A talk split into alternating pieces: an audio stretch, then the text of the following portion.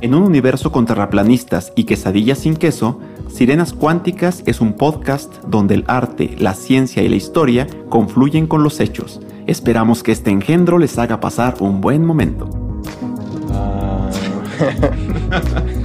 Otra vez.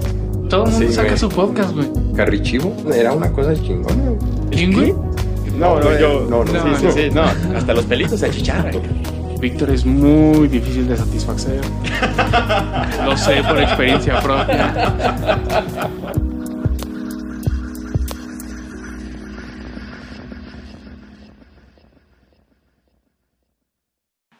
Bienvenidos a Sirenas Cuánticas.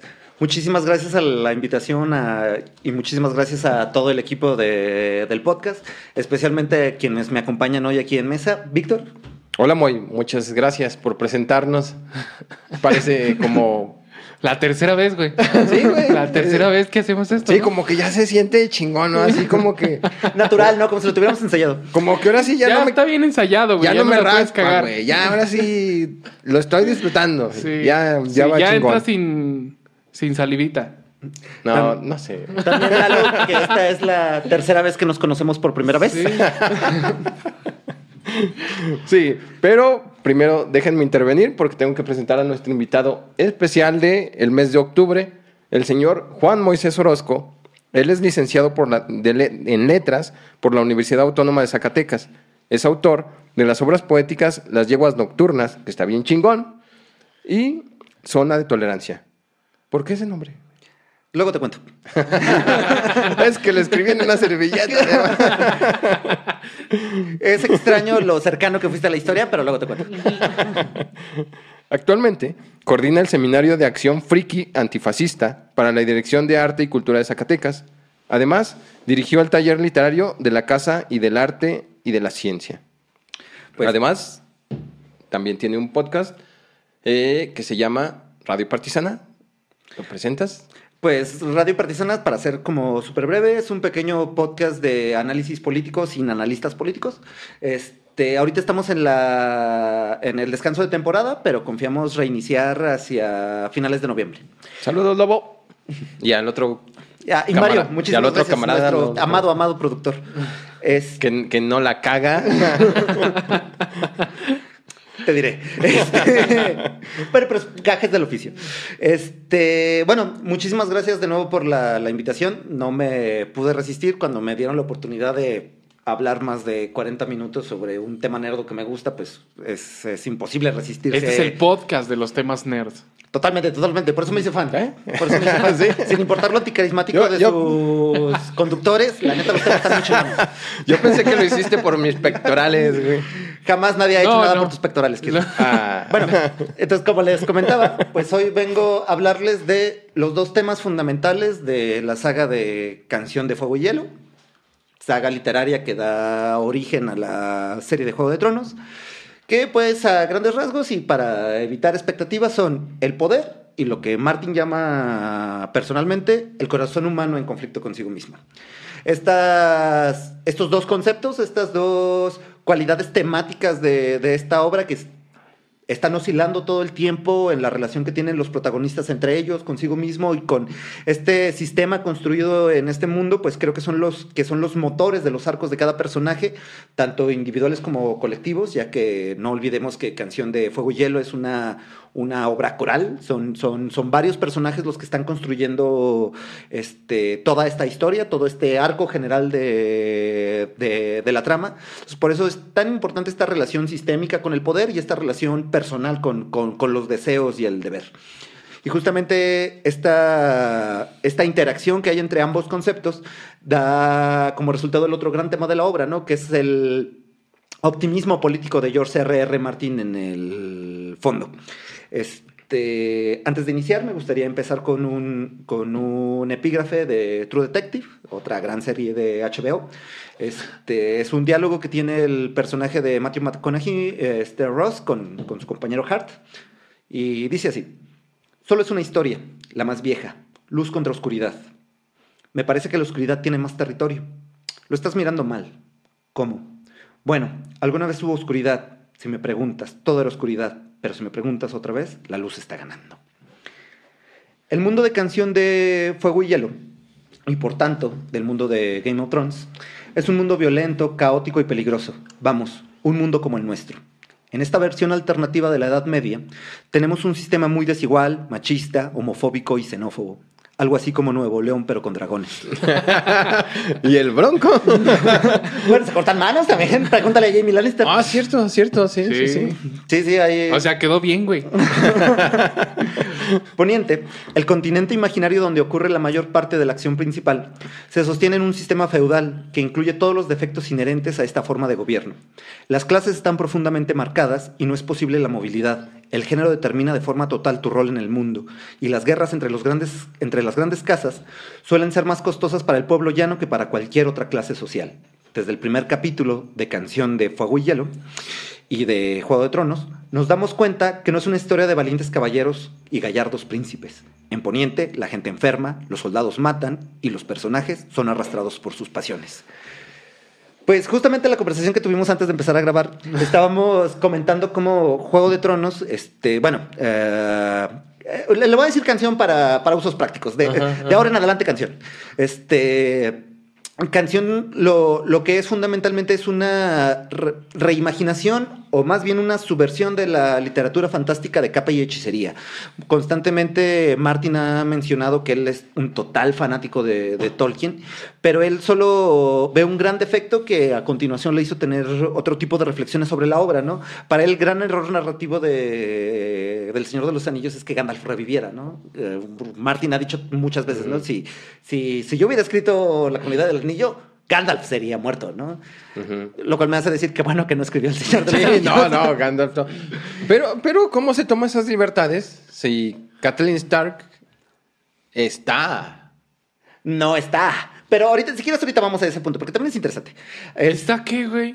¿De qué, pendejo? Ok, antes de continuar, tengo que hacer la aclaración que este podcast va a tener un chingo de spoilers. Obviamente, Ah, toda, toda la serie de Juego de Tronos y pues hasta los capítulos publicados de Vientos de Invierno actualmente. Así que va a haber Nunca muchos, mejor- muchos spoilers. Nunca mejor dicho, al final se muere.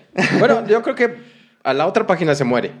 Esta otra implicación que, que- esta otra reflexión implicada que tiene Martin al, mencionar este asunto de, Gandalf, de, de Gandalf, es que se pregunta, ok, termina el Señor de los Anillos, Aragorn llega al poder de Gondor, se, se- se convierte en rey de los hombres, del, del castillo del árbol blanco, pero se pregunta es, ¿y qué ocurrió después? O sea, no me parece suficiente así como, ay, 150 años de un gobierno de sabiduría y nobleza y bondad, ¿no? O sea, ¿qué ocurre? ¿Cuál, cuál, cuál es la política de gentrificación de Osgiliath, ¿no? ¿Qué, qué, qué política tenemos con las fronteras con los orcos?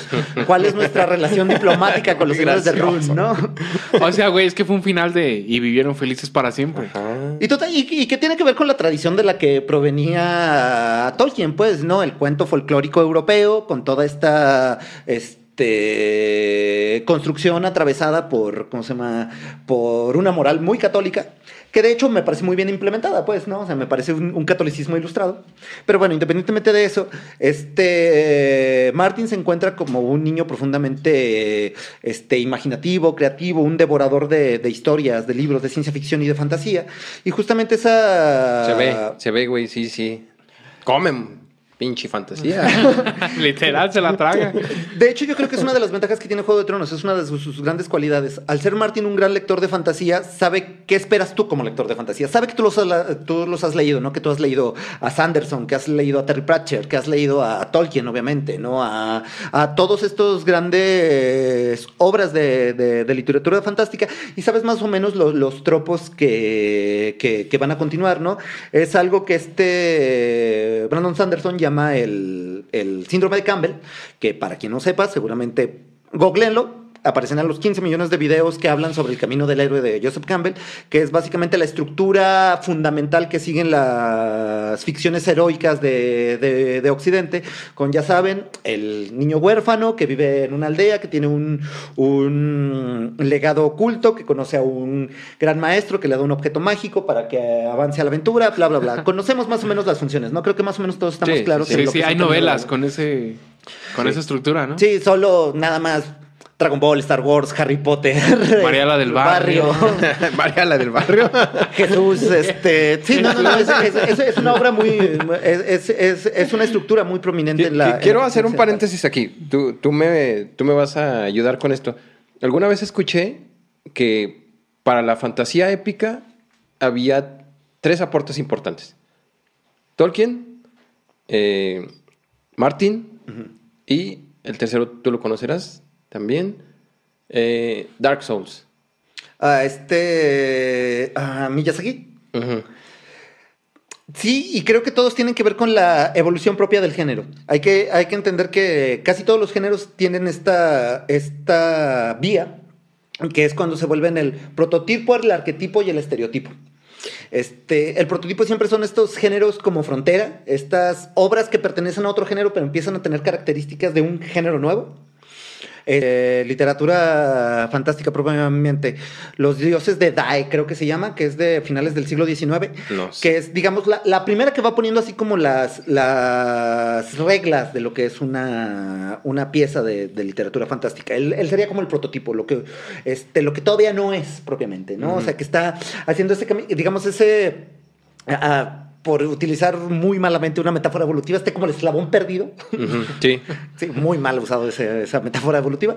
Este, luego tenemos el arquetipo que es donde se fundan las bases totalmente ya establecidas, que ese sería el Señor de los Anillos, pues, ¿no? O sea, el Señor de los Anillos es el nuevo arquetipo, es el, no, ese fue el viejo arquetipo de la literatura fantástica, ¿no? Si te pones a analizar mucha de la literatura fantástica que se hizo entre los 70s y los 90, básicamente todos eran copias de Tolkien, ¿no? Las pinches crónicas de la Dragonlance, pues básicamente son eso, ¿no? Sí, o sea, sí. una muy mala copia de Tolkien. Luego llega que sería el estereotipo, esas malas copias, ¿no? Que solo siguen los, la- las características, pero sin entender propiamente qué es lo que las hicieron importantes. Narnia, güey. Uy, sí, No sí, sí, sé, sí, no sí, sí, sí, realmente eh, Narnia es la- una respuesta protestante al catolicismo de Tolkien, pues, ¿no? Entonces, sí, sí, totalmente. sí. Esa no me la sabía. Este, Tolkien era muy amigo de C.S. Lewis. Este, in- intentó volverlo católico toda su vida porque el güey era ateo, hasta que termina convertido en cristiano protestante y escribe las Casi, güey, casi. Se quedó a medio camino. Si Roma cayó, yo también, cabrón. Se convierte, de hecho, las crónicas de Narnia es como es propaganda cristiana. O sea, si te pones a ver a Aslan, es, es Jesús, básicamente. Pero bueno, eso ya, ese es tema para otro podcast. Sí, sí, no, que se vaya a otro podcast. Entonces, ¿qué es lo que ocurre cuando un estereotipo se agota? Se construye, ¿cómo se llama? Se construye esa gran obra. Que subvierte los arquetipos previos. Pues no hay una, hay una construcción de reglas que, que, que deberían ocurrir, que cuando se vuelve el estereotipo se convierta en esta como fotocopia. Va- vamos a pensar, por ejemplo, un ejemplo bastante burdo. Pensemos entre el 2000 uno y el 2008 que se ponen de moda el cine de, de comedias románticas, ¿no? Y que emanan de estos grandes ejemplos de la comedia romántica, que digamos son el, el arquetipo, que serían cuando Harry conocía a Sally, varias de las comedias de Woody Allen, por ejemplo, que van cimentando como ciertas reglas de la comedia romántica ingeniosa, pero luego, ¿qué es lo que pasa? Se convierte en el estereotipo, ¿no? Y en el estereotipo empiezan a salir todas estas obras de maquila como, este, no sé, como perder un hombre en 10 días, este, cualquier cosa donde venga Julia Roberts. Este, es, es que no me sé los esta- títulos. Sandra. Bullock. Ah, Sí, San- no, Sandra Bullock es, es el estereotipo de la, de la- Es la comedia romántica 2000 era. y al final tenemos 500 días con Sommer, que es una subversión de las, ¿cómo se llama? De las expectativas. Por ti, de la- hermano, por ti. de las expectativas de la comedia romántica, ¿no? Que es justamente vamos a empezar la historia cuando termina, ¿no? Y cómo se llama y toda esta serie de ah, de pullas al, al estereotipo de la comedia romántica, ¿no? Es así como que le gusten las dos mismas pinches bandas culeras que a ti no significa que sean tu alma gemela, ¿no? Eh, y, y es lo que pasa con Juego de Tronos, volviendo al tema. Este, si, si- si lo analizamos bien, Juego de Tronos es ¿Qué es lo que ocurre si a este mundo fantástico le agregamos mundo real? Pues, ¿no? Ah, lo, lo que se conoce como realpolitik, que es ideológicamente, este, idealmente todos tenemos como ideas muy claras, como compromisos y convicciones muy claras, izquierda, derecha, que de la, de la, de la posición en la que gustes. Pero cuando entras al mundo real te das cuenta de que la política es mucho más complicado que eso, que eso ¿no? Que, no, que no hay blancos y negros, que hay una infinita escala de grises en medio que es donde realmente se realizan las acciones, ¿no? Entonces, ¿Qué es lo que tiene el Señor de los Anillos? El Señor de los Anillos es súper importante porque construye toda esta idea de las razas mágicas, de los legados, la, la party, la, ¿cómo se, pues la comunidad, la comunidad del anillo. Incluso eh, funda el juego de rol propiamente, ¿no? La- la- la- lo- los rasgos del juego de rol son sacados directamente de la Tierra Media. Este, pero tiene estos conflictos, pues, del catolicismo de Tolkien, ¿no? Este maniqueísmo y reducto de que, claro, hay buenos muy buenos, malos muy malos, ¿no? Esto que, que, por ejemplo, creo que es un gran acierto de Star Wars. Este, el villano de Palpatine es un gran, gran villano, porque en vez de ser un señor oscuro con su torre oscura en su trono oscuro que tiene sus soldados de hordas oscuras, Oscuro. que las manda contra los pueblos blancos, este... Te, no, fal- el güey- te faltó el beso, el beso negro, güey, también. El beso oscuro, güey. Mira, si hay otra toma, hacemos ese chiste. Eh, pero en realidad lo que hace Palpatine es, eh, se aprovecha de los vicios de una democracia fallida para, pues básicamente aplica el, el Julio César, ¿no? O sea, la neta, neta, hace una cesárea Hace una política. cesárea. Sí, no, a- a- aprovecha de este conflicto, de esta guerra de falsa bandera para él mismo, o sea, tiene un plan político, de- un plan que ha funcionado en el mundo real, ¿no? O Sí. sea, entonces, ¿qué es lo que hace Juego de Tronos? Justamente eso, ¿no? Adapta esta, este, no necesitamos estos señores de fuego y sombras para realmente preocuparnos por, por, por villanos de neta, ¿no? Por realmente, este, la, co- como el poder siempre se ejerce de forma vertical y siempre es violento, de una u otra manera, ¿no? Dice bien Frank Underwood en la, ¿cómo se llama? Porque todos recordamos a el buen Kevin Spacey que Sí. murió por ser un violador. ¡Qué injusto! no es cierto. Cu- Cuando dice, todo se trata sobre sexo, menos el sexo, el sexo se trata sobre poder. Y justamente de poderes de lo Güey, si me hubieran dicho esto hace unos años. Te hubieras ahorrado una o dos relaciones. De pendejo y cojo.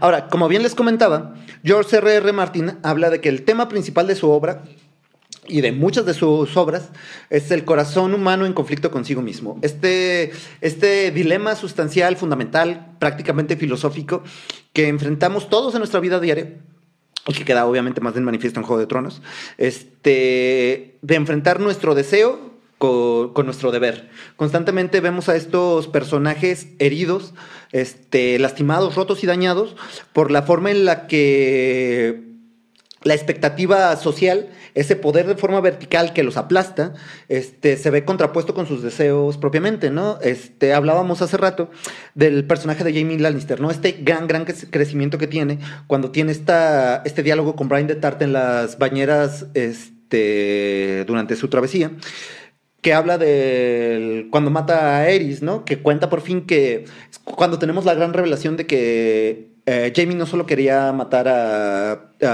a, Eris, sino que el mismo rey ya tenía, estaba por incendiar la ciudad y que al matarlo está salvando toda la ciudad, pero está rompiendo su juramento como guardia real, ¿no?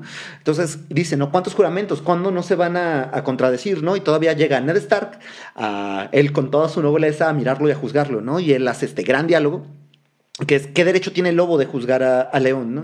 Entonces estamos viendo en esta pequeña interacción, en esta, en esta, en este flashback, porque además es metaliterario, porque es el personaje contando la historia dentro de la historia. Que te- eh, observamos esta microfísica del poder, ¿no? La moral y la ética de ambos personajes que no salieron de la nada, pues, ¿no? Son, son, son producto de- del tiempo donde viven, de su contexto, de la sociedad que habitan, ¿no? De, de las personas que los criaron enfrentado a, a ese, momento, otra vez, de realpolitik, ¿no? O sea, porque a pesar de que es una decisión aparentemente moral, lo, este, lo que hace Jamie es técnicamente un crimen, es alta traición, es una decisión política. Finalmente está saltándose, está destruyendo la institución a la que pertenece por un bien mayor, pero un bien mayor que no comunica con los demás, ¿no? Entonces, ahí vemos un enfrentamiento entre la dimensión de poder, la dimensión política del poder, y la dimensión personal, el, conflicto de Jamie Lannister con, consigo mismo. Y, y hay otro, otro ejemplo que, que no es, pudiera ser no tan político, pero, pero más natural, eh, el de Catelyn y Cersei. Me, me, me movió mucho un, un, un monólogo que, que hace Kathleen Stark cuando está con, creo que con el padre, está rezándole al padre. Y, y entonces ella, Kabila, dice, sí, Cersei mató a mis hijos, porque cree que mató a sus hijos, ¿no? Pero ¿qué hubiera, qué hubiera hecho yo en su lugar? O sea, mi hijo si, si tuviera que gobernar mi hijo, tendría que matar a los hijos del otro. Entonces, eh, está esta moralidad, como tú dices, quebrada. Hay que entender una cosa, lo, lo que causa esta tensión entre este concepto de, del poder y lo del corazón humano es la... Es que ni siquiera es moral o, inmoral, es totalmente pasional, ¿no? No, no, no. ju- Justamente lo que tienen las pasiones es que no son razón, directamente la, la, la, excluyen, pues, ¿no? Y por tanto, se comentaba la cita que tiene Orwell en 1984 de del objetivo del poder es el poder mismo, ¿no? La persecución por la persecución. Entonces, es- estas formas que tienen de expresar sus sentimientos, estas incluso no solo de expresar sus sentimientos, estas formas de actuar el rol de madres, porque lo que tiene Kathleen y este Juego de Tronos Son madres fieras. son sí, totalmente la, madre loba y la madre leona, ¿no? Sí, claro. Pero no solo son madres, porque son madres jefas de Estado. O sea, no, no solo son esas. O sea, realmente Kathleen, si lo ven a lo largo de la historia, es la consejera más importante de, de este Rob, ¿no? Oye, Agripina, la madre de Nerón. Sí, totalmente, con la Sí, relación que tiene con... Y bueno, y también Nerón, que no estaba como también de sus cabales, igual que Joffrey eh. Baratheon. Vamos, a tener respeto a la Casa Real. hay que, hay que. Sí, aquí somos Ante todo, respetuosos de las claro. instituciones. Es- sí, bueno, la- las, las reminiscencias históricas en Juego de, eh, de- de Tronos son más que evidentes, ¿no? Yo creo que ya es un lugar común decir que la confrontación entre los Stark y los Lannister es una metáfora de la Guerra de las Rosas en Inglaterra, la guerra entre los York y los Lancaster. y los Lancaster por la sucesión este, real inglesa, que finalmente le pone punto y final los Plantagenet, que suenan también muy parecido a los Targaryen, pero ya hablaremos de eso más adelante.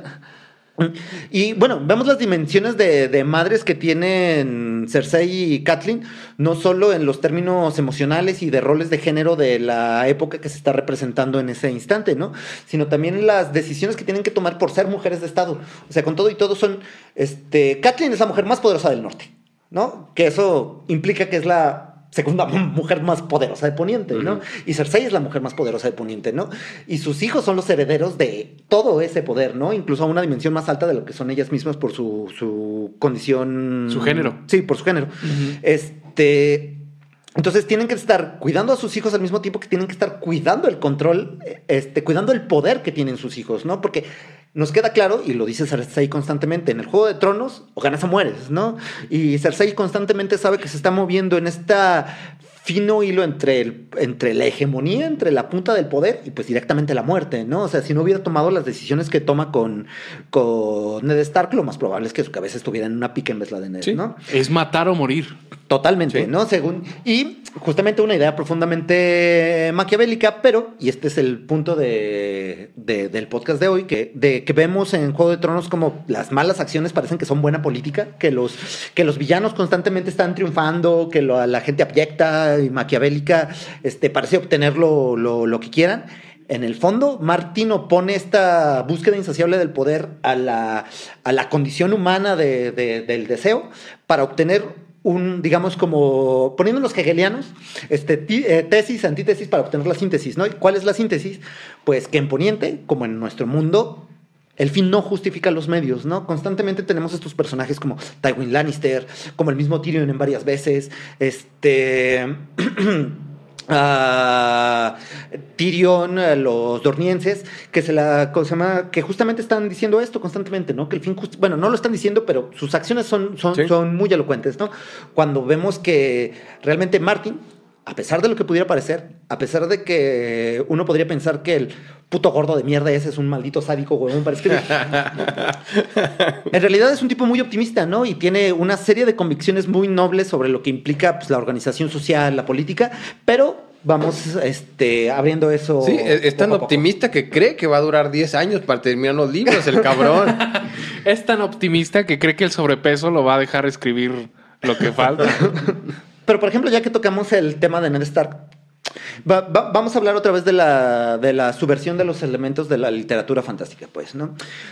Si uno no cono- si uno ha vivido en Marte los últimos 10 años y no tiene ni idea de en qué termina la primera temporada de Juego de Tronos, pues uno podría creer que Ned Stark es el, es el clásico protagonista de, de- literatura fantástica, ¿no? Pues, es huérfano, es un héroe de guerra, este es un tipo noble, es un gran señor, es amado por su familia, este... Es muy hon- hon- eh, este- pundonoroso, pues. Sí, sí, es, es muy honorable, ¿no?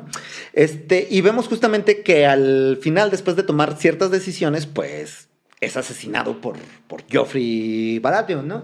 Entonces aquí podríamos decir que Ned Stark es el Francisco y Madero de la política de Poniente, porque realmente uno podría decir... Me es que sigue dando risa, güey, después de la tercera vez.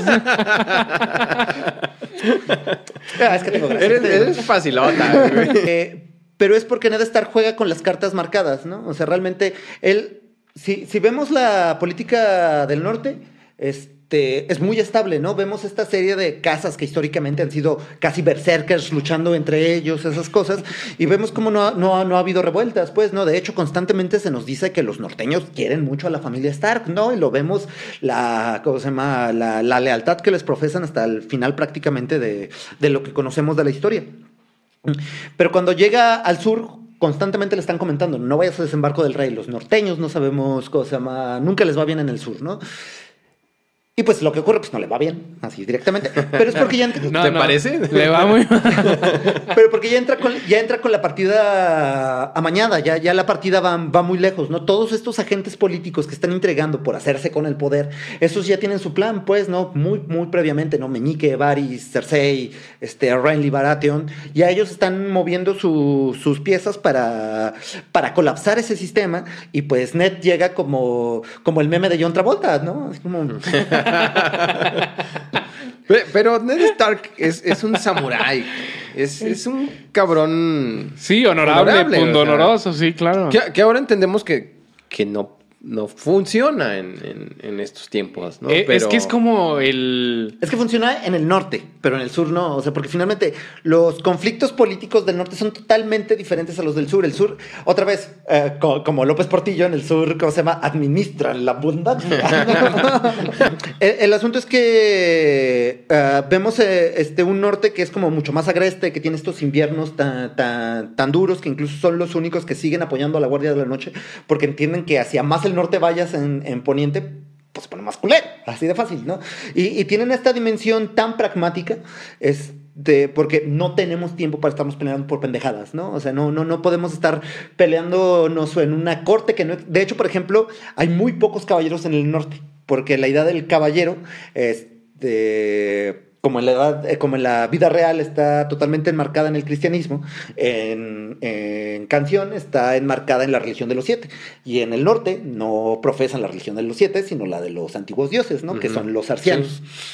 Este, entonces justamente llegamos a una corte donde tenemos a un montón de gente muy rica, este, con, por ejemplo, la gente de, del dominio, de The Rich, este, que es, es la casa más rica de Poniente después de, de los Lannister, los Lannister mismo, los Baratheon, que ellos tienen sus propios juegos de poder a los que este Ned ni siquiera sabe cómo se llama desprecia y además ¿cómo se llama? no está acostumbrado a jugar con ellos, ¿no? Este, Ned Stark, al vivir en el norte, tiene constantemente esta idea de, del honor, esta forma antigua de la ley, pues, ¿no? Lo, lo que explicábamos es que la razón por la que el honor ah, fue tan importante para la humanidad, básicamente desde los griegos hasta el inicio de la modernidad, es que previo a los estados-naciones y a los estados de derecho, pues no hay leyes, ¿no? Entonces, si no tienes a este gran leviatán hobbesiano que te esté obligando a hacer las cosas, a no estacionarte en lugares de discapacitados y eso, ¿qué, qué es lo que funciona, no? O sea, si no está el patrullero, pues el honor.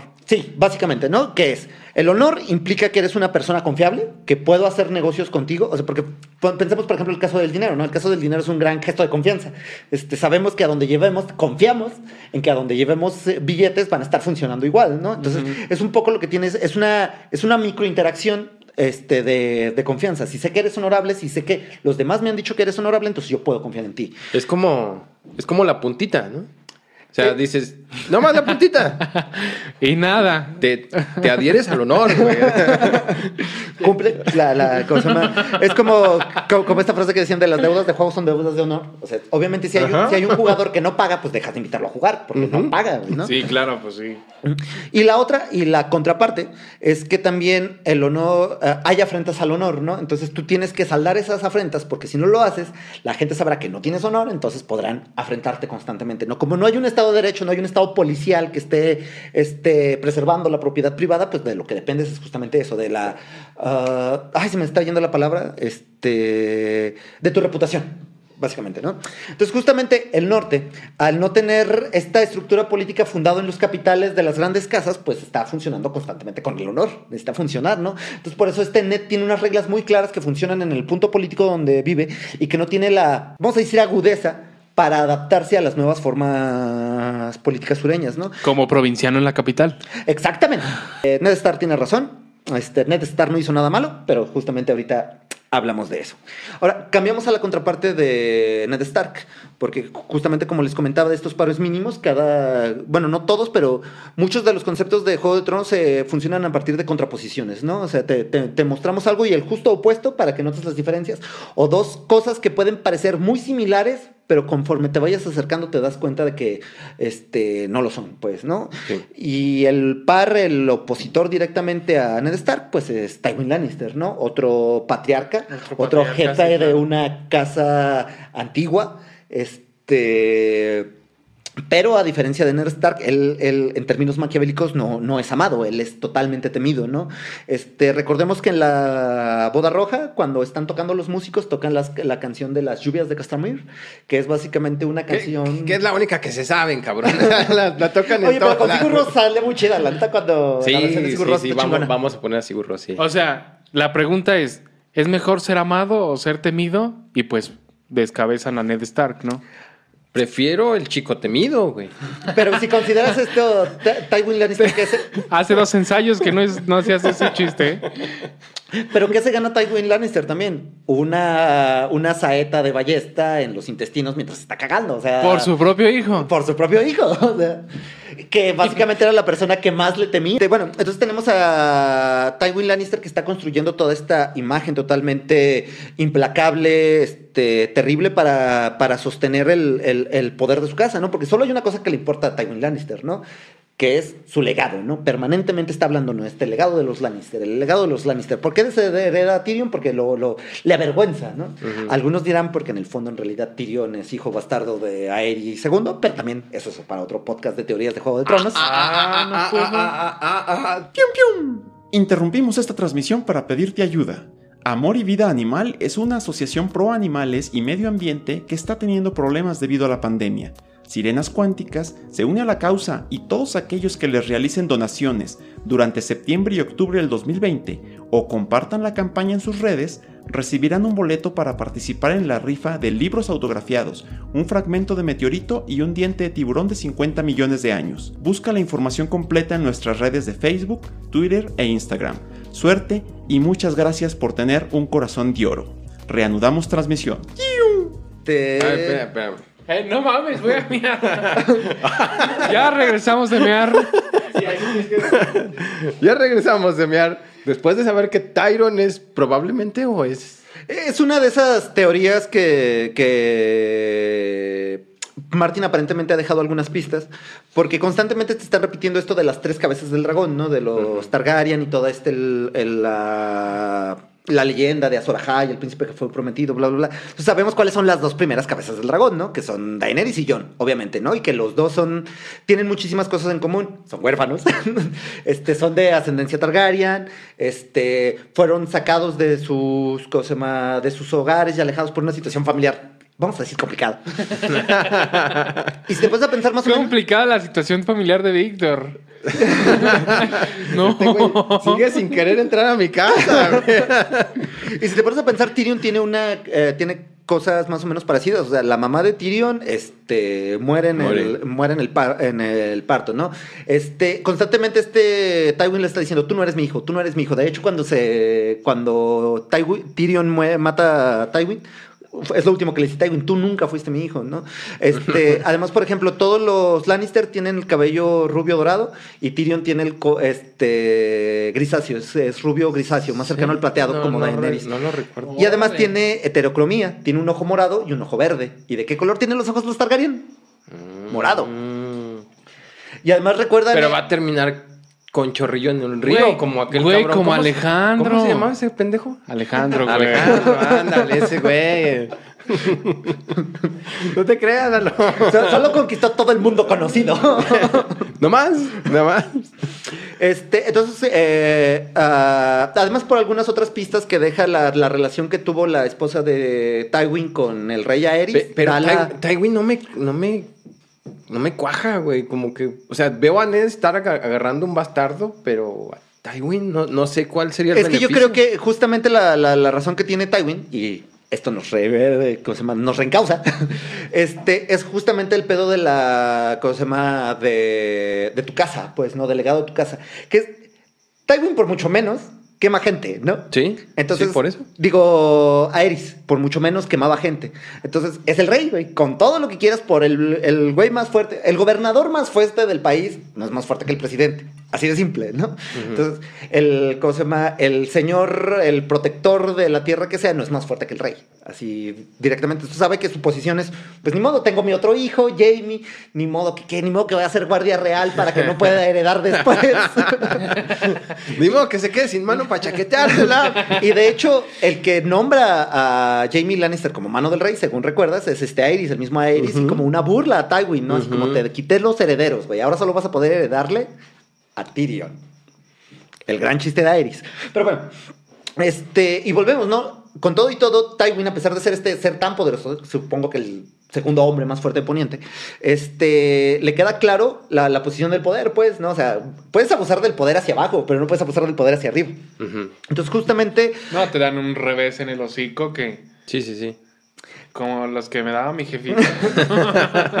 Pues bueno, como, como bien, ah, Tywin Lannister este, siente tanto el privilegio de que le da el poder que justamente entiende las jerarquías, pues no entiende qué lugar en el mundo le, le, corresponde y justamente es una de las razones por las que asumo, porque también sigue siendo una teoría, que no, que no tiene este, este revés co- con Aerys, pues, porque que entiende la dimensión de la violencia, que el poder permanentemente es violento, ¿no? Puede ser violento fácticamente o sencillamente la, mm, la amenaza de la violencia que hay en el que hay en el fondo, pues, ¿no? O sea, las lluvias de Castamir, esta, esta canción que manda a escribir como recordatorio de la casa que destruye, la, la casa de Castamir, es justamente eso, ¿no? La amenaza constante. Eh, está esta historia cuando, para quienes no sepan, está un... eh, Tywin Lannister es el hijo de Tyrion Lannister, que es que este es un tipo bastante más débil, que cosa que sus este, subordinados le piden dinero y no se lo regresan, incluso y la casa Castamir intenta hacer un pequeño esfuerzo separatista. Cuando muere el papá de Tywin, Tywin eh, toma las las riendas del ejército, va a la casa de los Castamir y los arrasa por completo, ¿no? Ellos esconden a los niños, los viejos y las mujeres las esconden en el sótano del, del castillo y lo que hace Tywin es desviar el río para inundar las catacumbas y matar a todos los Castamir, ¿no? no ya no hay un solo Castamir en Poniente. Justamente poco tiempo después hay otro señor menor que intenta li- liberarse y lo que hace Tywin es le manda un bardo para que toque las lluvias de Castamir y el señor pues dice, ya no hay pedo, ¿no? Ya, ya, Y yo tranquilo, estamos chupando tranquilos, ¿no? Sí, es, es como música buchona fuera de tu casa, güey. No la haces de pedo. güey. Me dicen el 24, ¿no? A lo largo de la saga, hemos visto morir sin gloria ni sentido a personajes nobles. Hemos visto triunfar planes de los villanos y hemos visto que el Valar Morgulis es una, es una verdad como una casa. Las guerras de sucesión, así como estructuras tan monstruosas como la esclavitud, son la cotidianidad de un mundo terrible. Lo que hace tan siniestro el mundo de Canción de Fuego y Hielo es que no hay ni un rey oscuro ni un rey de la noche. No hace que se parezca al nuestro en ese sentido. Lo aterrador son los personajes como Joffrey, Tywin y Ramsay, no por su brutalidad o sadismo, sino porque perfectamente podrían ser dueños de alguna corporación, estar al frente de un estado o sencillamente en alguna posición de poder en donde puedan abusar de ese mismo poder. La villanía en canción es realista, No son, no son solo reyes demonio o algún tipo de mal primigenio, son seres humanos, resultado de un sistema desigual, altamente opresor, que permite que el poder sea ejercido de una manera vertical, violenta y descarnada. El asunto aquí está en que a Martín le gustan las consecuencias. Una de las cosas por las que puede parecer que sea un sádico es el asunto que, que decía, justamente hablando de la literatura fantástica tradicional, que tú sabías que los héroes iban a llegar al final. O sea, tú, tú sabías que había, ah, la profecía del elegido que obtendrá la espada mágica para derrotar al Señor Oscuro. Entonces, básicamente te acabaron de spoiler el- la, la saga, ¿no? Sabes, así va a terminar, ¿no? Entonces, por eso este Martin escribe como escribe, ¿no? Tienen consecuencias los actos para que estés al tanto para que estés este, pendiente, pues, ¿no? De que de una página a otra tu personaje favorito podría morir, ¿no? Recuerdo justamente cuando un amigo mutuo, Adolfo, este, empezamos a leer la, la saga juntos y llegamos a la parte donde presentan a Oberyn, ¿no? Y dice, ah, qué personaje tan bueno, tan bien construido. Ni siquiera, no creo que lo hayan metido solo para matarlo, ¿no? Tiene unos ojos re bonitos. Ah, que la fuerza te acompañe, Oberyn. Entonces, Él él la cagó, la cagó. Sí, no, la verdad fue culpa de Oberyn directamente. Este, pero bueno, ah, lo que tiene que ver con este asunto de las consecuencias es algo que ya venía Martin trabajando en, en su obra pe- previa. Como les había comentado antes, Martin ya tenía bastante éxito cuando empieza a escribir Canción de, de Fuego y Hielo. Ya había ganado premios Nebula, premios Hugo. Este, y justo uno de los con los que se gana el premio Nebula es, es un cuento, un pequeño cuento de ciencia ficción que se llama Los Reyes de la Arena. Cuenta la es una historia de un coleccionista de criaturas exóticas, este, que en una tienda de tráfico de, de animales interplanetarios encuentra Los Reyes de la Arena, que es una especie de mezcla entre hormiga, escorpión y araña que construyen sus nidos y como se los venden al, tipo este, es que les dice que este, guerrean y adoran, ¿no? Son las, las dos, son sus dos características sociales fundamentales, ¿no? Entonces, tú si vas alimentando a estos reyes de la arena, este, todos son de colores diferentes y se juntan en sus colonias, las hacen a partir de eso, ¿no? Los rojos con rojos, azules con azules, verdes con verdes, ¿no? Entonces, tú si los vas alimentando, este, van creciendo, ¿no? Y si les vas agregando, por ejemplo, joyas, cristales, van agregando las joyas y los cristales al, al diseño de los castillos, ¿no? El personaje totalmente desesperado porque no guerrean y solo los ve crecer, pues entiende la lección. Vamos a dejarles de dar comida, ¿no? Entonces, cuando les dejan de dar comida, estos empiezan a guerrear entre ellos y pues va produciendo los efectos del cuento, que ese sí no se los quiero spoilear porque, por favor, háganse un favor y léanlos. De antemano, de nada. Es, es como los Sea-Men de South Sí, Park. de- de- sí, más o menos, más o menos. Sí, sí, sí. Luego te paso otro, Lalo. Este. El asunto es que eh, una parte importante es que si tú haces cosas monstruosas, generas monstruos, ¿no? Vemos la interacción de este güey con los monstruos, con los reyes de la arena y vemos cómo si los tratas bien se portan chido, ¿no? Este, entre ellos. Y si no, pues lean el cuento. Entonces, vemos lo mismo que, que ocurre constantemente en Juego de Tronos. Este, pensemos en otro ejemplo. Digamos, pensemos en Batman, en Batman Dark Knight de Christopher Nolan, Bien, ¿no? bien, bien, bien. Que, que- que este gran diálogo que tiene eh, el Joker con Batman, que es qué es lo que pasa cuando, un, cuando una fuerza imparable choca con un objeto inamovible.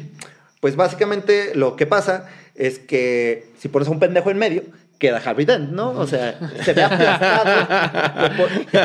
Literal, sí, sí. literalmente. Eh, eh, Es lo que ocurre, ¿no? Esta- estas confrontaciones de poder, hay un, hay un proverbio chino que decía, este, cuando los elefantes pelean, el que sufre es el pasto. Entonces, constantemente vemos a todos estos personajes que están siendo doblados, que están siendo fragmentados por el poder que los aplasta. Este poder los define personalmente, identitariamente, y van generando este, esta serie de, de respuestas al mundo, ¿no? Eh, digamos, el caso más encantador, por decirlo de alguna manera, es el caso de Tyrion Lannister, ¿no? Cuando habla con Jon, le dice, ah, tú no vas a olvidar que eres un bastardo, ni nadie, ¿no? Así como, no lo olvides, tenlo presente, conviértelo en tu armadura, ¿no? La reacción que tiene este Tyrion Lannister, que es un tipo encantador, simpático y divertido, pero al mismo tiempo es mezquino, es violento, es altamente clasista, es altamente machista, este... Es resultado del contexto en el que vive, ¿no? O sea... Es gracioso que lo digas, es altamente. Porque como bien diría Varys, hasta un hombre pequeño puede proyectar una gran sombra. Buen review. Y que justamente hablando de Varys, otro, otro ejemplo muy claro de lo que hace el, el poder, ¿no? O sea, en la saga propiamente, en los libros, aún no nos queda claro cuál es el, el objetivo de Varys, ¿no? Porque él constantemente está diciendo, ah, yo estoy aquí para proteger el reino, alguien tiene que preocuparse por el reino, bla, bla, bla. Seguro no es metérsela a alguien. No, pues no. Este, güey, has permitido que mataran a tres reyes y de esos tres reyes al menos, do- no es cierto, has permitido que maten cuatro reyes y de al menos esos cuatro reyes, dos más o menos tenían estable el reino. Pues Robert era negligente y todo, pero no había guerras, ¿no? Y Tomen, pues Tomen. Tomen es un buen rey. ¿Qué hace mal Tomen? Pe- pero, me Es, estás mejor que- es un avance respecto a Joffrey. pero, pero me estás diciendo que, que, dejas- que dejó matar a Tomen. No, güey, pero Tomen es como, como el vacío de poder. No, bueno, yo, yo lo que asumo es que. to- Bueno, Ah. es que otra vez me estoy adelantando a los libros. Yo lo que asumo es que recuerdan la profecía de, de Cersei, ¿no? Que ah, doradas Morirán, eran sus- sí, sí, sí. Entonces, a mí me queda claro que Tommen va a morir, ¿no? Y me queda claro por quién va a morir, que va a ser John Connington, ¿no? John Connington va a matar a Tommen eventualmente. Pero bueno, eso ya es. es ¿Cómo se llama? Tema de spoilers, entonces lo, lo- lo dejamos por el momento. Estamos llenos de Entonces, spoilers. ¿qué, qué es lo que, ah, qué, qué es lo que ocurre Varys, no? O sea, Varys es este sujeto que es arrancado de la, ¿cómo se llama? Vendido como esclavo, vendido como comediante, posteriormente vendido a un, ¿cómo se llama? A un sacerdote rojo, que es quien lo emascula, este, para quemar sus genitales y hacer un ritual de, de sangre, ¿no? Entonces, Varys justamente queda aplastado entre el poder, ¿no? En este caso un poder religioso y el poder político de- del esclavismo de las ciudades libres. De, él es, creo que es liceno. y como resultado tenemos a un tipo profundamente maquiavélico. O sea, Varys con todo y todo también es un monstruo. Por algo le dicen la araña, ¿no? Constantemente manipulando. O sea, él si hubiera querido hubiera podido salvar a Ned Stark sin problema. La verdad. ¿no? Sí, ese es cierto. Y es lo que más me dolió, güey. No lo ayudó. Pensemos, por ejemplo, también el caso de Arya. Arya es una psicópata. Así, de fácil, ¿no? O sea, realmente ya no puede vivir en el mundo cotidiano, ¿no? O sea, no me sorprendería que tuviera este síndrome de estrés postraumático, ¿no? Y él es resultado de, Y ella también es resultado de, ese poder ejercido contra ella. Pues, ¿no? O sea, las decisiones políticas la quitaron su, familia, le quitaron el norte, le quitaron a Stark, le quitaron a Nimeria, ¿no? O sea, cuando pierde la loba es una decisión política, ¿no? Este, es una decisión que se toma desde, desde la política y que da como resultado, pues tenemos una asesina, ¿no? Directamente. Este, repetir los nombres, o sea, a pesar de que Arya sea un personaje tan interesante, tan fascinante, es así como, a la chingada no me gustaría ser ella, ¿no? Ni un segundo. No, No, pues no, no. no. Este, entonces constantemente vemos cómo el poder es monstruoso y genera... El sueño de la razón produce monstruos, ¿no? Y el sueño del poder también. Bravo. Tenemos el caso de Lady Corazón de Piedra. Supongo que no sabes quién es Lady Corazón de Piedra. No, no, no. Cuando matan a Kathleen Starr después de la boda roja, tiran su cadáver a un río y lo encuentra Toros de Mir, bueno, la hermandad sin estandartes. Entre ellos está Toros de Mir, que es un Eh. sacerdote rojo, que le da el beso de la vida y la trae de nuevo a la vida como un zombie lleno de venganza. Ah, pero no querías que, No querías que revivieran a, a Gandalf, ¿verdad, maldito gordo? Pero justamente es, eh, eh, es por eso lo que me parece interesante de, de las resurrecciones. Constantemente, por ejemplo, lo que dice este Berrickton Darion, cada vez que regreso soy un poco menos yo, hay cosas que olvido, ¿no? Y por ejemplo, esta Kathleen Stark está totalmente consumida por la venganza, no le interesa otra cosa, está, ¿cómo se llama? No es una buena vida, ¿no? ¿Y O sea, por eso regresa como zombie o...? No. Sí, No, no bueno, también, también no es regresa como zombie porque se tardan en encontrar el cadáver como tres o cuatro días. Pero, pero o sea, no- ya, ya medio... Sí, no ya, es ya, una ya. buena vida que, que está dedicada a la venganza por, por lo que decíamos en un principio, ¿no? Son estas madres que están. Son estas madres leonas y, y madres lobas. O sea, Sí, sí, sí. le pero- chingaron a su hijo, cabrón. Totalmente. Y, y yo por eso estoy convencido de que habrá una boda roja 2.0, pero ahora provocado por los Starks hacia los Lannister, ¿no? Estoy convencidísimo de que eso va a ocurrir en el siguiente libro, pero bueno. Güey. Este. Y por ejemplo, yo creo que es la razón por la que cuando maten a Jon Snow, este, eh, bueno, más bien, cuando antes de revivir Jon Snow, él va a pasar algún tiempo en fantasma, este, para, y va a regresar justamente habiendo pagado el precio de la resurrección, ¿no? Que es un ser un poco más oscuro, más hostil, más... Cuando a Martin le preguntan cuál es la mayor diferencia entre los libros y la serie, considerando que hay tramas que han eliminado, que han personajes que han cambiado, bla, bla, dice, Lady Corazón de Piedra es el personaje que es, es el cambio más importante de, de la serie respecto a los libros. Considerando que no mencionan la saga de Dorne, que yo creí que sería la... O sea, a mí me queda claro que ese pago entre la vida y la muerte es un pago importante, pues, ¿no? O sea, no, no puedes andar reviviendo gente así a lo, a lo Dragon Ball. A lo Dragon Volviendo, ¿qué, qué es lo...? De, de hecho, si podemos incluso hasta leerlo en clave marxista, pues, ¿no? Que es básicamente el lumpen, ¿no? Este, este proletario despolitizado, este, la criminalidad, este, todo, este... es el subproducto no deseado del, de las rebabas del capitalismo, pues, ¿no? O sea, que finalmente es la desigualdad genera violencias, este, relaciones de violencia, que a su vez esas relaciones de violencia reingresan a la sociedad, pues, ¿no? ¿Y qué es lo que pasa con Lady Corazón de Piedra? Es un producto de la violencia, ¿no? De la boda roja, de la traición de los Frey, de los Bolton, del... Eh, porque, otra vez, ¿qué es lo que pasa? ¿Qué es lo que hace tan terrible la boda roja? Rompe el honor, rompe la regla de la hospitalidad. Es una regla que no puedes eh, romper. Porque finalmente, estas estructuras que de, de, las que hablábamos organizativas, pensemos en cómo surge la propiedad privada. La propiedad privada surge a partir de, de, la agricultura, ¿no? Entonces ya tenemos suficiente, tenemos un excedente con el cual podemos este, acumular, entonces vamos a construir infraestructura permanente y a partir de eso este, defendemos nuestras fronteras porque ya si estamos colocados en un solo sitio, pues va, va a llegar, este, hay más probabilidad que, que lleguen enemigos, ¿no?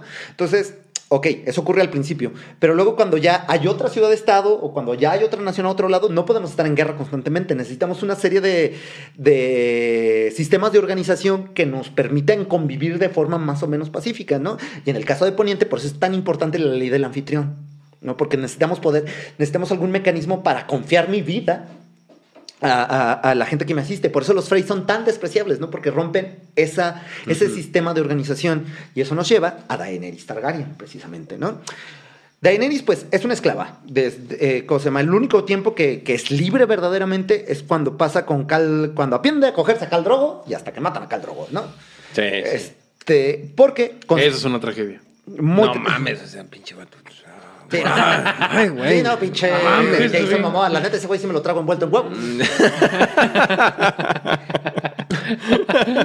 que, que Dani es vendida como esclava a Caldrogo se, se, conectan, acotación importante, en la saga, en los, en los libros, Daenerys y Caldrogo tienen relaciones por primera vez de forma totalmente consensuada, Caldrogo avanza solo hasta lo que se le permite a Daenerys, eso no quita que Daenerys tenía 14 años en ese momento, pero... Y pero que Caldrogo era un pinche monstruo de 3 metros, cabrón, no... Este... Entonces, esta Dani tiene constantemente esta dimensión moral de la, de la esclavitud, ¿no? A, ella, le, al vivirla en sus propias carnes, le parece totalmente reprobable, este, moralmente repudiable cualquier sistema de, de, esclavitud. Y justamente como está en un continente donde la esclavitud no ha sido abolida más que en Bravos, pues va llegando a cada ciudad a pues, eliminar estos sistemas esclavistas. Y no es que yo esté defendiendo de ninguna forma el esclavismo, de ninguna manera, pero son sistemas de organización, como hablamos en Poniente previamente, este, que llevan sistematizando a las sociedades en las que están durante milenios. Pues no, las sociedades están jerarquizadas, están arregladas básicamente desde lo más alto hasta lo más bajo, fundados en el esclavismo. Pues cuando tú llegas y los retiras, pero no lo cambias por nada, no das ninguna otra opción, pues básicamente lo que haces es colapsar esas ciudades, ¿no? Vemos constantemente el problema que tiene Daenerys todo el tiempo que va por las ciudades libres, ¿no? Todos los problemas nuevos que van surgiendo, porque, y es otra gran lección importante de Juego de Tronos y de, y de canción, es el poder no nos hace libres. De hecho, el poder justamente lo que hace te ata más. Porque, ¿cuál es fundamentalmente la primera regla del poder? La autopreservación. Lo primero que intenta hacer el poder es preservarse a sí mismo, ¿no? El poder por el poder nuevamente. Entonces, Dani tiene que. Dani no entiende que tiene que. Este, administrar inconvenientes, ¿no? Dani sencillamente como después de haber sido una sin poder totalmente, algo que Galeano diría una nadie, de repente obtiene tres bombas nucleares, ¿no? Y reutilizables y que la cosa más... Y... Están bien vergas, cabrón. Totalmente, ¿no? Entonces nadie se lo pone, no hay contrapesos no hay contrapesos hacia Dani, ¿no? Entonces Dani con esta idea, porque hay que entender una cosa, los más grandes tiranos y genocidas de la humanidad creían que estaban haciendo lo correcto, ¿no? O sea, Julio César cuando fue a matar a esos galos y esas cosas no estaba preocupado de... Y esas cosas. ¿Son humanos? Pues no, son cosas. Así le digo a los, a los bárbaros, porque Roma es la luz, güey. ¿No querían civilizarse? Ahí les va un poco de democracia. No, no, no. no. Sí, güey. O sea, ahora les llaman alemanes. Esas cosas. No mames, eso no lo voy a editar.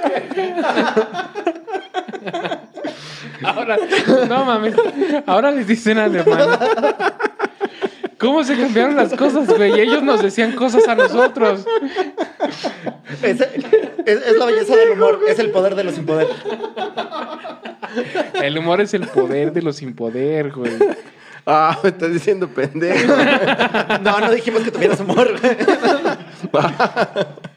Bueno, me río de mí mismo. Eh, a ver, ¿dónde íbamos? Así, ¿Cómo to- todos, los, todos los genocidas tienen la idea de que están haciendo lo correcto, pues, ¿no? O sea, e- e- es lo que ocurre con el, el populismo y es una cosa que tenemos que entender en conciencia política y cívica diaria, ¿no? La gente toma más decisiones por cuestiones eh, emocionales que por racionales. Es, rara la decisión racional que tomas, ¿no? De, hecho, pónganse a pensar en las campañas políticas de los últimos 20 años en Estados Unidos, en Inglaterra, en España, aquí en México, son campañas que justamente a lo que aluden es a la emoción, ¿no? No, no, no, no, no, no es un argumento, están apelando directamente a tus filias y a tus fobias, ¿no? Es así como, no me ames, pero ódialos a ellos. Entonces, lo que es Dani es básicamente es una líder populista. No está ofreciendo un. Ella está intentando ofrecer una solución simple a un problema complejo, ¿no? El problema de la esclavitud que está entrelazado en términos económicos, nobiliarios, este, políticos, internacionales, este, y ella sencillamente considera que hay que romper ese nudo gordiano y ya con eso este, avanza cuando no, no es así. Como incluso lo que le pasa un poco a Madero también, ¿no? Madero intenta dar esta solución simple que es democracia ya, con democracia ya todo se, el pedo se soluciona solo. Ya ves, no era tan fácil, Alejandro. Y pues la, la, decena, la decena trágica tiene que opinar, ¿no? Incluso Pero, pero hay, hay que, hay, que, hay que contextualizarlo, decir ¿no? no. O sea, ¿cuántos años tiene Dani? ¿Cuántos años supone que tiene Dani? en este ¿14? punto, 16 años. ¿Y cuántos O sea, años tiene Madero, güey? Bueno. ah, bueno, tenía, pero, güey, tenía. pero ese es mexicano, güey. No, no, Ese sí, sí. No, de hecho es que me pareció una gran acotación la que haces. Obviamente, Dani es una adolescente, es una jovencita, es, una, es, una, es una niña de Y está- 16 años. Lo, lo que hace Martin es, es quitar esta visión romántica de... La que- que- juventud. Que, que nos han enseñado Caballeros del Zodiaco y un Dragon chingo- Ball, Sailor Dragon Moon. Ball, sí. Que Todos los ado- shonen, lo- los shonen pueden... Los adolescentes cambian el mundo. Nada más así con... Ah, que Oye, no lo había visto así. yo, ¿eh? yo tengo el... Yo tengo la razón, güey. Ustedes adultos se están equivocando. Mm. Y es así como, no, básicamente Daenerys creo que reaccionaría como una persona de 16 años con dragones cuando le dicen que no puede tener algo. O sea, sí, sí, sí, me Así parece putos, pues los quemo. Sí, sí, sí. Así fácil. Me voy de la casa. Además piensa que tiene días difíciles, güey. Pues realmente tuvo, al final de la saga tuvo días bastante complicados. Le matan a su mejor amiga, se descubre que su, Sí. que su chiquito es su Vete, primo. vete, vete. ¿Qué es su chiquito qué? A ver, ¿cómo? Digo, no, es El chiquito de Daenerys me interesa. Sí, ¿eh? O sea, tiene pues un- Jon Snow y Daenerys. este, Tiene un homúnculo. de- Ah, no, no, ya, y pues ya. es, Ah, y sí. Daenerys es la tía de Jon Snow. Ese tipo de chiquito, güey. Ah. Sí, yo me veo emocionado. No, es Dije, ¿cómo, güey? Entonces, Sí, tiene- tuvo días complicados Daenerys, Sí. ¿no? Lo, lo, lo, lo entiendo. No lo comparto, no lo justifico, lo entiendo. O sea, quemó todo, todo Desembarco desembarco, del del Güey, rey, güey, pero... de- dejemos esa Fue un mal de los- día, güey. Ay, Ah, güey. Eso dicen todos, güey, pero no es cierto. Bueno, bueno, independientemente de eso. Este. Volvemos un, un poco a esta situación moral de construir la, cosa se llama la, la, la política en términos morales y emocionales. Justamente da como resultado, pues, que Daenerys este, constantemente toma decisiones altamente cuestionables, ¿no? O sea, por ejemplo, cuando le dice, cu- cuando encuentra el camino hacia Mirin, creo, o hasta Astaport, no me acuerdo cuál de las ciudades libres, el camino cubierto este, con los este, esclavos crucificados. Y que cuando llega a la ciudad y la toma, empieza ella a crucificar a los bondadosos amos. A los amos, sí. Y cuando le dice, ¿no? Es que a veces la injusticia se paga con piedad, le dice Sir Barristan, ¿no? Entonces eh, Dani le responde, no, la justicia se paga con justicia. Este, y es un término totalmente jacobino, ¿no? Es así, vi al pinche Robespierre ahí, así como saquen las, las guillotinas. Tantón, ven. La guillotina. Sí, claro. Lo, Claro, lo- lo- güey, lo que sí. es Daenerys es una jacobina. Este, y no lo digo necesariamente como insulto. Tampoco como halago, tampoco necesariamente como halago. Este, pero Güey, Robespierre murió también por la guillotina, ¿no? También se lo chingaron. Este, bueno, ah, regresando un poco. Entonces, otra vez, Dani termina convertida en fuego y sangre, como, como bien lo dice su bautismo categórico de, de- Sí, sí. de- de su casa. Ahí, ahí no hay ningún spoiler. Si no lo leyeron, no mames. No ma- Porque justamente le pasan cosas monstruosas al re- a lo largo de su vida. O sea, pensémoslo bien, un dragón es un monstruo. O sea, literalmente hay, es hay un, un monstruo. punto de quiebre, hay un punto de quiebre que me parece importantísimo eh, con este personaje. Cuando llega, ya es que hay, hay como audiencias Ujú. Donde llegan y le piden favores, llegan y le piden este tipo de cosas. Y hay un, hay un campesino que se queda hasta el final. Y el campesino lleva huesos en- envueltos. ¿no? Sí. No pensaría que pinche loco, ¿no? Pero le lleva los huesos de su hijo. Entonces, ahí quitas el romanticismo de los dragones solo comen ovejas, güey, o los dragones solo comen peces. No, eh, los dragones se, Ahí se es donde los dragones son también monstruos. se chingaron a un niño y tienes que pagar un niño, güey, una vida. Es lo que, creo que es lo que mismo que pasa con la, con el pedo de la muerte y la resurrección en Juego de Tronos. O sea, la magia tiene un costo. Todas las cuestiones mágicas en Juego de Tronos tienen costo. O sea, si te fijas, la magia aparece muy sutilmente, no es una, no, no, no es una constante como, no sé, Harry Potter, por ejemplo, ¿no? Que ahí la magia no cuesta nada, ¿no? De hecho, justamente es lo que me molesta tanto de su construcción de mundo, ¿no? O sea, porque hay un chico de cosas que se podrían resolver. Creo este, que eres de los pocos valientes que se ha aventado a Harry Potter. Este, y en Juego de Tronos no, no pasa eso. O sea, por ejemplo, Melisandre cuando genera el güey de sombras, o sea, necesita cogerse Stannis, pero no puede hacerlo seguido porque Stannis se ve demacrado físicamente, ¿no? Es- No mames, se demacró y tenía que echársela así. Sí. Ah, no mames. No, no. Yo dije, bien fácil, güey. sí, me chingo al Stannis, volada. Lo, lo- lo que les decía del amor, y por ejemplo, lo que tienen los dragones, ¿no? Cu- cuando le pregunta en la, en la serie, ¿no? Cuando Samsa le pregunta a Daenerys y qué comen los dragones, y Daenerys le responde, ¿no? Lo que quieran. Así Ey, literalmente, pues, ¿no? Pa- pa- eh, ¿Qué es lo que pasa, por ejemplo, cuando la Como una gente- amenaza y. ¿Qué es lo que pasa, por ejemplo, cuando la gente aspira a un estado militar? ¿Qué hacen los militares? Matar gente, güey. No. O sea, para eso están claro. Sí, o sea, Sí, sí. entonces, si, si- si ves cómo Dani es la representación de cómo el populismo no tarda en convertirse en autoritarismo. Siempre termina ocurriendo, pues, ¿no? Si, si, no, si, no, hay, si no hay frenos, pues, si no, si, si no hay contrapesos. Y lo que no tiene Daenerys es un contrapeso. No hay, no hay más dragones que, que confronten a Daenerys y básicamente Daenerys puede hacer lo, lo- lo que quiera. ¿Continuamos un poco con el texto? Güey, un dictador de 16 años. Pues la estructura simbólica de Westeros es preponderantemente dominante.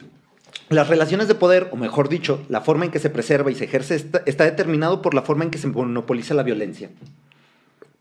A mayor ejército, mayor poder. Esto, a su vez, provoca que los personajes más maquiavélicos, más astutos y manipuladores se adelanten a los más nobles. Podría parecer que Martin nos muestra un mundo en el que hay que imponerse para sobrevivir, pero hay una lectura que impide ver los verdaderos temas de canción. Hay dos personajes peculiares a lo largo de la saga, Davos Seward y Brian de Tart. Son personajes que ante todas luces son buenas personas, honorables, compasivos, honestos, leales, como Ned Stark, pero con cabeza. Ese chiste no fue, no vino los otros dos. güey. Y ahora me doy cuenta de que hice un chiste involuntario porque me refería a que eran inteligentes. Güey, funciona en varios niveles. Como la bola en la ingle. La bola en la ingle. Son personajes cuyas convicciones les hacen reponerse y mantenerse firmes ante las terribles y cruentas adversidades que se enfrentan. Davos pierde a varios de sus hijos. Su rey, a quien cree de forma irreductible, lentamente se hunde en su búsqueda del trono, el rey Stannis, además de perder la batalla que les hubiera dado el control del desembarco del rey. Bran, por su parte, pierde bajo su guardia a su rey, Renly, el hombre que ama. Es incapaz de cumplir su juramento a Kathleen Tully, la cual es brutalmente asesinada en la boda roja. Y la otra persona con la que... Perdón. Y la otra persona con la que por fin pudo conectarse emocionalmente, Jamie Lannister, que a su vez la, la respeta como caballero, está en medio de una incestuosa y tóxica relación, además de ser el comandante de las fuerzas enemigas, ¿no? Otra vez, vemos cómo el pueblo ya no es lo que menos importa en Juego de Tronos, ¿no? O sea, igual que en los tres mosqueteros, que es así como, ah, eres pobre, vales verga. ¿no? Más o menos como ahora. sí, más o menos. Es- Cosas que no cambian, güey. el poder es el poder. No hay que apedrear a los mosqueteros, güey. No, no, es una gran novela, pero pues obviamente no, no puede, no puede despegarse de, pues, de su tiempo, ¿no? Es resultado De su tiempo. clasismo, sí, sí. Entonces, ¿Qué es lo que pasa con Brian y con el Caballero de la Cebolla, no? Ellos son personajes este, que eh, el Caballero de la Cebolla, este, Davos, proviene del pueblo llano, este, es un contrabandista, este, y Brian de Tart es algo peor que ser pobre en la Edad Media, es mujer. ¿no? Y no solo es mujer, es una mujer que está rompiendo con los roles de género que, que- que se le está im- imponiendo, ¿no? Además de que es algo que, que es jugar en difícil, incluso en el tiempo actual. Pero es aburrido. chiste, güey. O, o sea, deja tú que transgreda, deja tú que, que se quiera meter con los caballeros blancos, de la capa blanca, güey. Es aburrida, cabrón. Sí, pero Por eso se juega la vida en aquí modo está el, leyenda, el- güey. el punto interesante de Brian y el Caballero de la Cebolla, que son los espejos morales de dos seres con poder.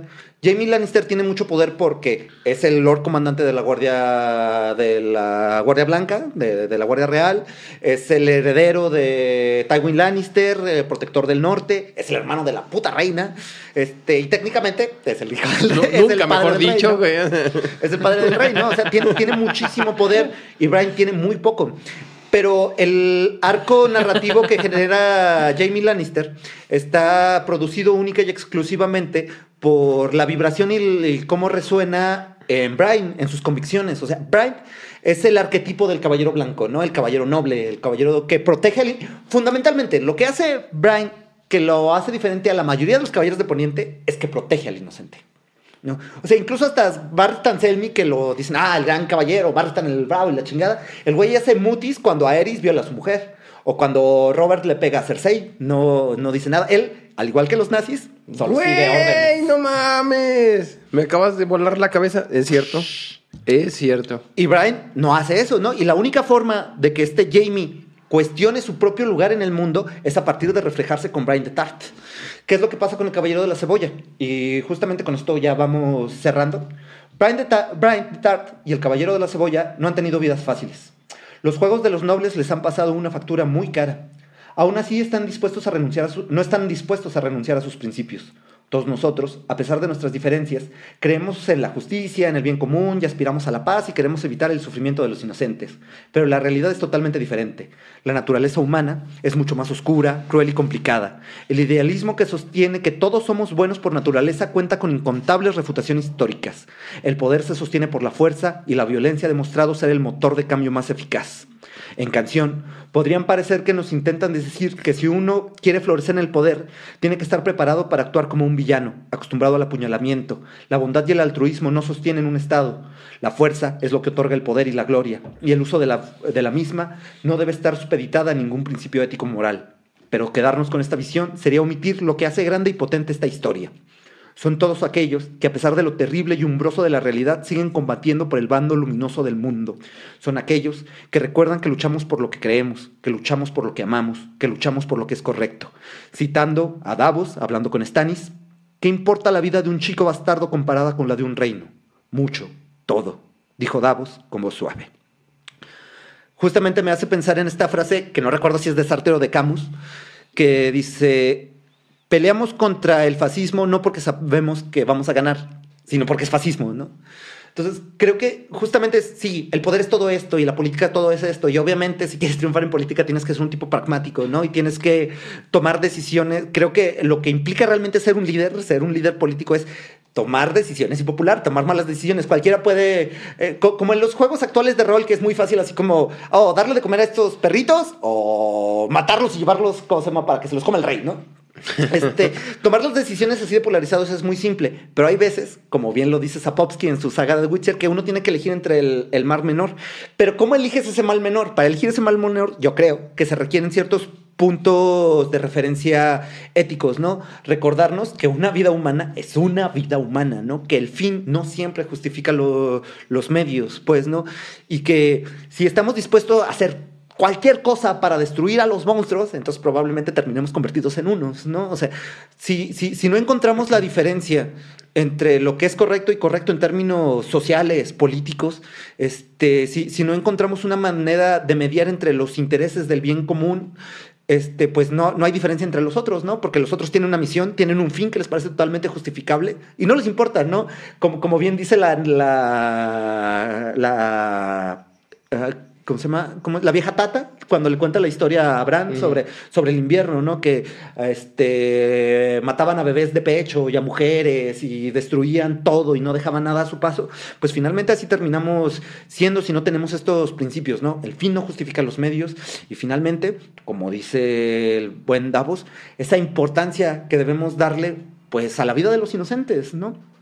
Y pues creo que con eso voy concluyendo. A final de cuentas, creo que George R. R. Martin tiene muy claro sus visiones políticas, ¿no? Hay una razón muy específica porque en Juego de Tronos una de las cabezas que estaba colgado en la pica era George Bush. O sea, era la cabeza de George Bush. Es muy obvio. hay, hay una No, declaración de intenciones con lo que está haciendo George Sí. R. R. Martin ahí, ¿no? O sea, que la Guardia de la Noche sea la única barrera que tenemos contra los otros y sean una de las pocas estructuras democráticas de, de Poniente, donde todos son iguales y entre pares eligen a su líder. Ahí hay algo que se está diciendo, ahí está Claro. hablando, ¿no? Que la Claro. acumulación de poder, que todos estos tipos, que sin importar tan buenas intenciones tengan, que acumulan un chingo de poder dentro de ellos, pues termina desbordándosele y, y cayendo, ¿no? Y como, y ya, ahora sí, para cerrar, Ned en relación a Tywin, ¿no? Ned, a pesar de que puede parecernos ingenuo, aunque yo sigo diciendo que más bien tiene las cartas marcadas, juega ya una partida mañada, su legado permanece, ¿no? Su, su legado va a, estar, ahí. El norte recuerda, ¿no? Los aliados que tienen sus hijos, ¿no? Que en cuanto aparece un Stark en Invernalia no lo dudan ni una sola vez y, y se vuelcan contra los Bolton, ¿no? ¿Y qué es lo que pasa con la familia de los Lannister? En cuanto sucumbe Tywin, justamente por la estructura de terror que había construido, pues empiezan a salir enemigos de todas partes, ¿no? Y con todo y todo, a pesar de que Cersei sea lo que, ¿cómo se llama? Sea la reina consorte, la reina madre, este, la mujer más poderosa de, de Poniente, pues finalmente todas esas decisiones por intentar seguir siendo Tywin Lannister, pues no, no hacen más que dejarla ah, sola, humillada, vulnerada, sin poder y pelona. Cuando finalmente lo que termina pasando con Jon Snow, después de pasar este tiempo, es tan importante que Jon Snow pase este tiempo en el muro, que aprenda de la democracia, que aprenda de la igualdad, que aprenda a tratar con los salvajes, a saber que, que Roma no es la luz y que los bárbaros sencillamente son porque nacieron del lado equivocado del muro. Es súper importante para que regrese, sea coronado como rey en el norte, se le ponga esta corona de hierro que representa que el poder es una responsabilidad, no es un privilegio, es una puta responsabilidad. No mamen. Y pues sí, sería todo. No, genial, No genial. sé, eh. ¿tiene Me gustó sobre todo cómo, man- cómo definiste la política como una administración de las inconveniencias, dijiste. Eh, creo que es, es, es algo muy, muy poco usual escuchar algo así, ¿no? Hay que entender que la política nunca es ideal, ¿no? La política funciona en el mundo, actúa en el mundo y pues el mundo es de todo menos perfecto, ¿no? Entonces hay, hay- hay que entender que gobernar se trata de eso, ¿no? De sencillamente es ir administrando inconveniencias. Pues otra Ahora, vez. ahora lamentas no haberlos leído, ¿verdad, maldito? Te dije, no veas la serie. Sí, sí, sí. No, no, qué, qué desagradable final, el de la serie. Todavía. Pues ahí tienes todavía un final en este esperándote. Bueno, esperándolos a todos, hasta George R. R. Martin. Yo espero, de yo espero que. Jon Snow no reviva. Se quede ahí. No, que reviva, pero con este, con este, pagando este precio. Tiene que hacerlo, No. tiene que hacerlo. A El- viaje del las cabezas del dragón. La, sí. la- la resurrección para que llegue a la, a la apoteosis, ¿no? Y finalmente lo que va a terminar. Yo lo que creo es que este Tyrion va a recordar todo esto cuando tiene su juicio, cuando pide el juicio como combate de me encantaría tener veneno para matarlos a todos y esas cosas, bla, bla, bla. Yo creo que él va a ser el que aconseje a Dani que queme desembarco del rey, ¿no? O sea, esta idea de. Porque pues Tyrion es un villano, ¿no? Es un villano muy simpático, que nos cae muy bien. Otra vez lo, lo- lo que decíamos, lo que tiene Tyrion es que tiene mucho sentido del humor y el humor es el poder de los sin poder. Eh, ¿De dónde sacaste eso que me comentabas en el ensayo segundo o tercero, no sé cuál? Eh, que comparabas a Tyrion con Ricardo, el Ricardo Shakespeareano. Ah, este, porque finalmente de, de Ricardo III, después de la Guerra de las Rosas, se hace una leyenda negra sobre él, ¿no? Ajá. Que se dice que es cojo, que como el tipo era muy listo y, y de hecho es un reformista, pues básicamente decían que era brujo, que era que nada más quería el poder para sí y esas cosas, ¿no? Entonces es un poco lo que le pasa a Tyrion, ¿no? O sea, Tyrion realmente es la mejor mano del rey que tienen, o sea, él Sí, defiende, sí, este, ah, hace más o como se llama, vuelve a reformar desembarco del rey, pero nadie se acuerda de eso, ¿no? Solo se acuerdan de, ah, el medio hombre, el, el, el imp, el, el güey que mató a, a, a su padre, ¿no? Bueno, técnicamente eso sí es cierto. Este, y, y por eso esa relación, ¿no? De este, ¿cómo se llama? De un gran gobernante que justamente la leyenda negra termina, ¿cómo se llama? Recordándolo como el tipo, este, eh, cojo, tullido, Ujú. bastardo y cosa rota. Sí. ¿no? Pues nuevamente, muchísimas gracias a todo el equipo de Oveja. ah, perdón. De ovejas. De ovejas Ovejas cuánticas. cuánticas. Iba a decir ovejas eléctricas, perdón. Oye, está bien. Gracias a todo el equipo de Sirenas Cuánticas. Muchísimas gracias por invitarme. Disfruté muchísimo estar aquí. Espero que no sea la última vez. Espero No, que- gracias Sí, a ti. no, no. Y además tengo Timón. que comentar que. ¿Cómo? Ya veniste tres Pero tengo que confesar que ciertamente fangirleé. Disfruto muchísimo el podcast. He disfrutado prácticamente todos los programas. No digo todos porque no he visto todos. Este, los he disfrutado muchísimo y pues otra vez muchísimas gracias. Y pues voy a aprovechar para hacer un poco de promoción desvergonzada. Este, el canal de nuestro podcast de Radio Partisana es justamente Radio Partisana en YouTube, este, Radio Partisana en Facebook. Ahorita estamos, como les comentaba, en descanso de temporada. Volvemos a final de noviembre. Y como última promoción desvergonzada, estamos ahorita llevando a cabo el, el seminario de fantasía y ficción, acción friki antifascista, que son temas nerdos, como los que hemos tocado, este, Star Wars, El Señor de los Anillos, ciencia ficción, fantasía en general, pero leído en una clave política, este, leído este, eh, desde una clave de género, raza y clase. Este, son todos los jueves a las 12 del día. Obviamente la- el video se queda ahí grabado en las redes de la Dirección y Arte de, de Arte y Cultura de, de Zacatecas. Nuevamente, Víctor, Lalo, muchísimas gracias a todo el equipo de, de Sí. Sirenas Cuánticas. ¿Tuvieron lo de las mujeres de hielo y fuego? Ah, sí, justamente la semana pasada tuvimos Mujeres de Fuego y Hielo, una visión feminista de Sí, Juego de. Tronos por la maestra Pau Madrigal, que tuvo... Y pasado mañana tenemos el Señor de lo- eh, los objetos políticos en El Señor de los Anillos por Rodrigo Díaz. Nos vemos el jueves a las 12. Y ya, por mi parte sería todo. Muchísimas Sí. gracias de nuevo. ¿A- ¿Aún estás escribiendo para videojuegos? ¿Estabas escribiendo para videojuegos en...? Este, no, ahorita, no, la vida real. Horrible, horrible, horrible mundo real. Tengo trabajo de de veras. Muy bien. Muchas gracias, Moy. Gracias, muy. Por, yo creo que hablo por todos. Eh, muchas gracias. Estuvo muy Qué bonito. Sí. Sí. Sí, de, de esas conversaciones que no sabes cómo anocheció. Sí. Casi como si hubieras grabado ¿Quién tres sabe? podcasts. Como si hubieras gra- grabado cinco veces. güey. De nuevo, muchísimas gracias a todos. Sí, esperemos. Y Esperemos. pues, Valar Murguris, Valar Dorjairis. Valar.